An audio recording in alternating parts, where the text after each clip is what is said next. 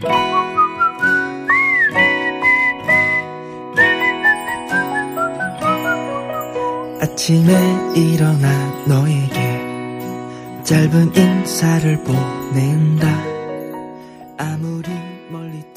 字激动心灵，声音传递梦想。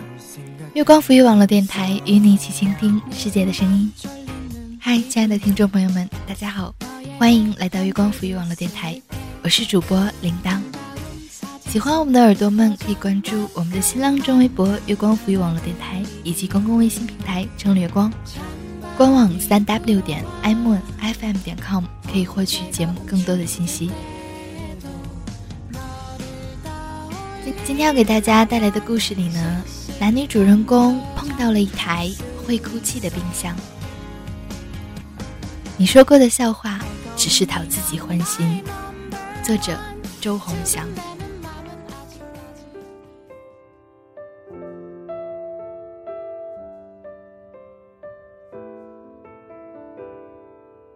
也是夏天，我和女孩说起这段故事的开头。在气温最高的时候，我们所住的房子没有冰箱。当时我们和房东提起过这件事，但是最终没有得到答复。你能想象吗？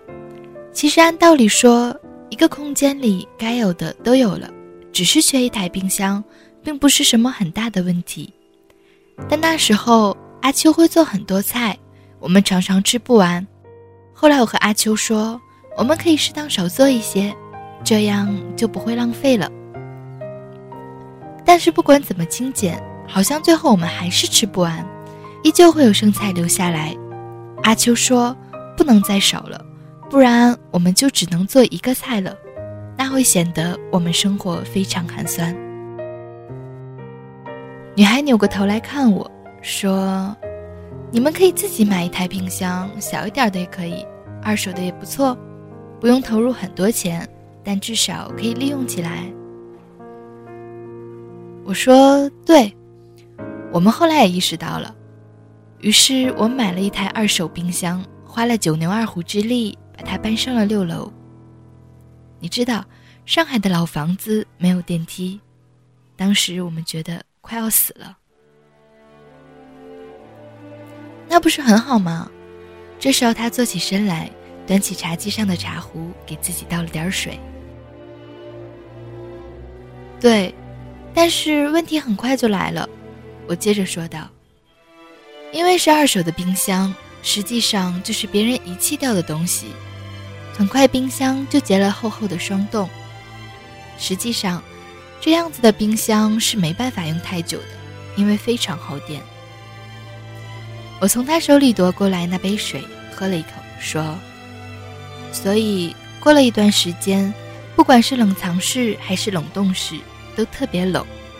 最后，所有放进去的菜在端出来的时候，都成了冰块。哦，那是很糟糕。而且有些事情说起来并不是那么让人相信。什么事？女孩突然聚精会神起来，她正襟危坐，双眼炯神地望着我。怎么说呢？即使是第一次开口和阿秋说，阿秋也是不相信的。但是我觉得就是这样。大概是我一个人在家的时候，我原本在沙发上看书。你知道，冰箱运作的时候声音是很大的，特别是旧冰箱。而那时候，我听到了一些奇怪的声音。什么声音？女孩靠着我又坐近了一些，别吓我。不不不，不是什么鬼故事。当然，说起来有些不寻常。你知道，其实那时候我和阿秋正在最困难的时候。之前也和你讲过，我和阿秋开了一家咖啡厅，但生意非常糟糕，几乎面临倒闭。到后来，就是阿秋和我轮班去开店，基本上也提不起兴趣来了。原本阿秋的好手艺都浪费了，我也觉得可惜。啊，有什么关系吗？女孩不解地问。对，那时候我和阿秋轮班去咖啡店，正巧那天是我在家，我在看书。而看书之前，我和阿秋大吵了一架，彼此埋怨吧，放弃手上的工作，开始异想天开的要开店。开了一半，发现和想象中的未来相去甚远，这种失败感让我们非常恐惧。我还说了很过分的话。我和阿秋说，要是实在不行就放弃吧，各自再去找工作之类的。于是阿秋就出去了。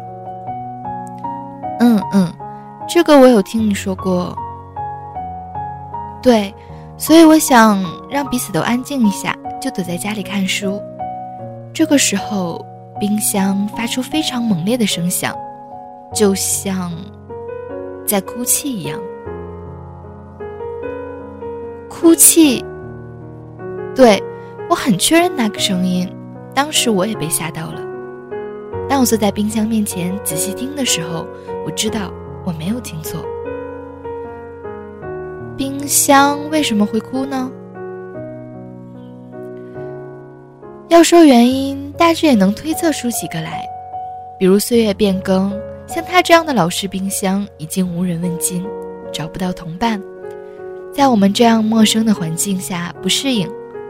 我和阿秋也并不知道怎么对待冰箱，因为他总是让饭菜结冰，也非常生气的拍打过。不过比起这些理由，后来阿秋倒是说了一点，他讲，或许。是没办法接受被遗弃吧？这么感性的冰箱吗？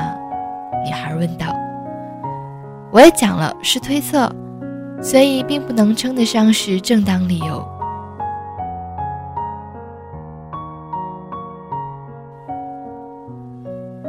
我和阿秋说起的时候，阿秋还说我出现了幻听。第二天轮到他在家休息的日子。自然也遇到了相同的情况。阿秋说：“这么奇怪的冰箱，还是干脆不要了吧。”但是我说：“既然他已经很伤心了，那就更不能对他做这么残忍的事情。”说来是起了恻隐之心，但是你也知道，对冰箱起恻隐之心是特别奇怪的事。我想你们心情肯定很差吧？女孩突然说道。原本工作和生活都特别不如意的情况下，这样的事情好像也变得棘手而麻烦的事情了。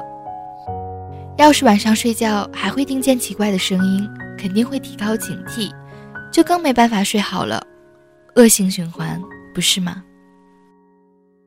我点点头，对，我们变得很烦躁。后来阿秋说：“干脆把电源拔掉吧，反正根本也用不上。”于是我就这样照做了。因为冰霜太多，一抽掉电源，那么热的天气很快就化掉了。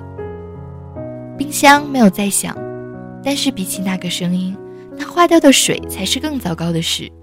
我们用拖把一直拖，但是里面的冰霜好像化不完似的，弄得我们精疲力尽。后来，后来我也是突发奇想，我想，如果冰箱那么伤心的话，我们就来跟他说些开心的事吧。说笑话，哈哈，是啊，说笑话，很荒唐吧？至今我也这么觉得。但是，当时我就这样对着冰箱说起来。我说。一个小孩坐在飞机上，看见飞机下的矮冬瓜。同学说：“爸妈，快看，飞机起飞了！飞机下面的人都变成了矮冬瓜。”他妈妈摸着他的头说：“傻孩子，飞机没动，飞机下面就是矮冬瓜。”呵呵，有点意思。阿秋说：“从前有个小孩叫小明，小明没应他。”哈哈，不错。我又说，有个红豆失恋了，哭啊哭啊，发芽了。其实你们讲的都很土嘛。对，其实我们讲的都挺土的，脑子里其实也没有什么真正有趣的故事。但是我们还是非常努力的去想，讲着讲着，冰箱突然就不流水了，因为房间里温度高。地板很快也干了，我和阿秋看着对方，好像自己也觉得挺有趣的。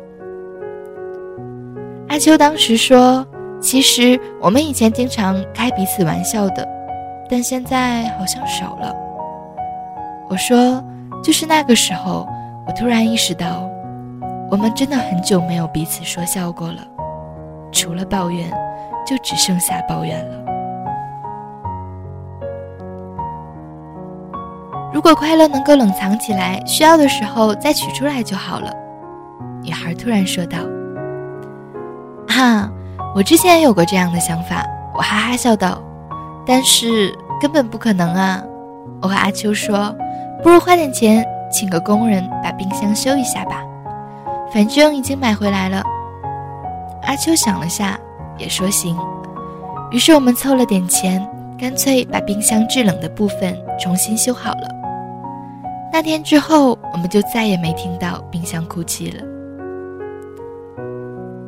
后来你们就转运了吗？哈哈，老套的故事。嗯，不，后来冰箱好了，但是咖啡店是真的没有任何好转的迹象。直到有一天，阿秋问我，我们到底在等什么？我也问他，等什么？他说，我们都不知道在等什么，但是却傻傻的等着，好像老天会让一切好起来的。但是有些东西坏了就是坏了，自己不解决，问题还是在那里，不是吗？就像那台破冰箱一样。所以，我们把咖啡店关掉了。哈？因为卖不好咖啡而开始卖冷饮，冷饮不受欢迎就改卖炒饭。一家咖啡店最后完全不是咖啡店。而是不断的改变我们的初衷，最后变成了四不像的低档货。于是我和阿秋说：“索性关掉吧，光是等待是没有用的，不如好好思考一下，到底要开什么样的咖啡店？之前的问题到底在哪里？”女孩说：“现在生意那么好，看来当时没有走错路啊。”当时想不出来，我们就对着冰箱讲故事。两个傻瓜，彼此商量着计划，却把冰箱也当成了自己的兄弟。因为整个屋子似乎只有冰箱才是我们唯一的财产，相依为命的亲人，革命友情。即使在我们最穷的时候，我们也没有卖掉那台冰箱。不知道为什么，好像舍不得。好歹都挺过去了，女孩拍手说：“我们花了四个月的时间，最后几乎快要饿死了。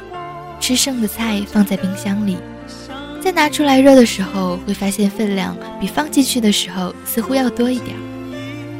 不知道是心理作用还是真的，但就靠着我们与冰箱的合作，终于重新开启了那家店。似乎一切都准备好了，重新再来的时候。”遇到之前的问题，就好像有了思路。那时候我们可说了不少故事给冰箱听。当我们都撑不下去的时候，我和阿秋就开始说故事。实际上不过是讨自己的开心，对吗？他说：“对。”但你想想，每次你和别人说笑话的时候，真正好笑的大概都是自己吧。那不也都是为了讨自己开心吗？我淡淡的说道。女孩伸个懒腰，起身离开沙发，慢慢向厨房走去。她回头说：“其实我挺喜欢你和阿秋说的那些故事的，尽管挺土的。”女孩笑起来的时候，窗外的蝉声又加重了。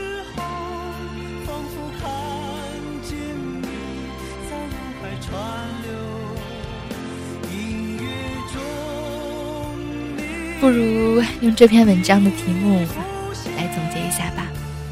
你说过的笑话只是讨自己的欢心，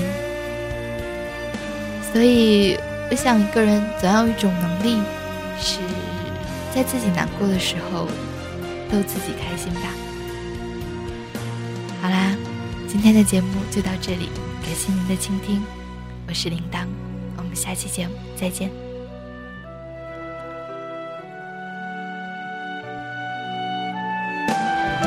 短暂的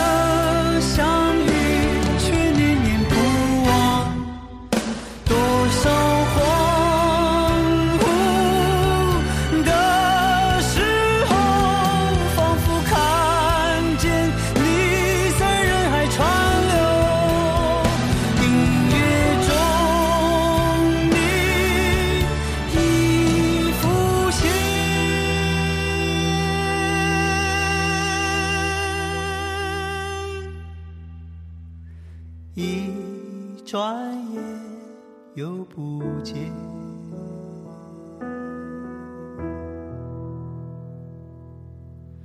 当天边那颗星出现，你可知我又开始想念？有多少爱恋，今生无处安放？什么已改变？月光如春风。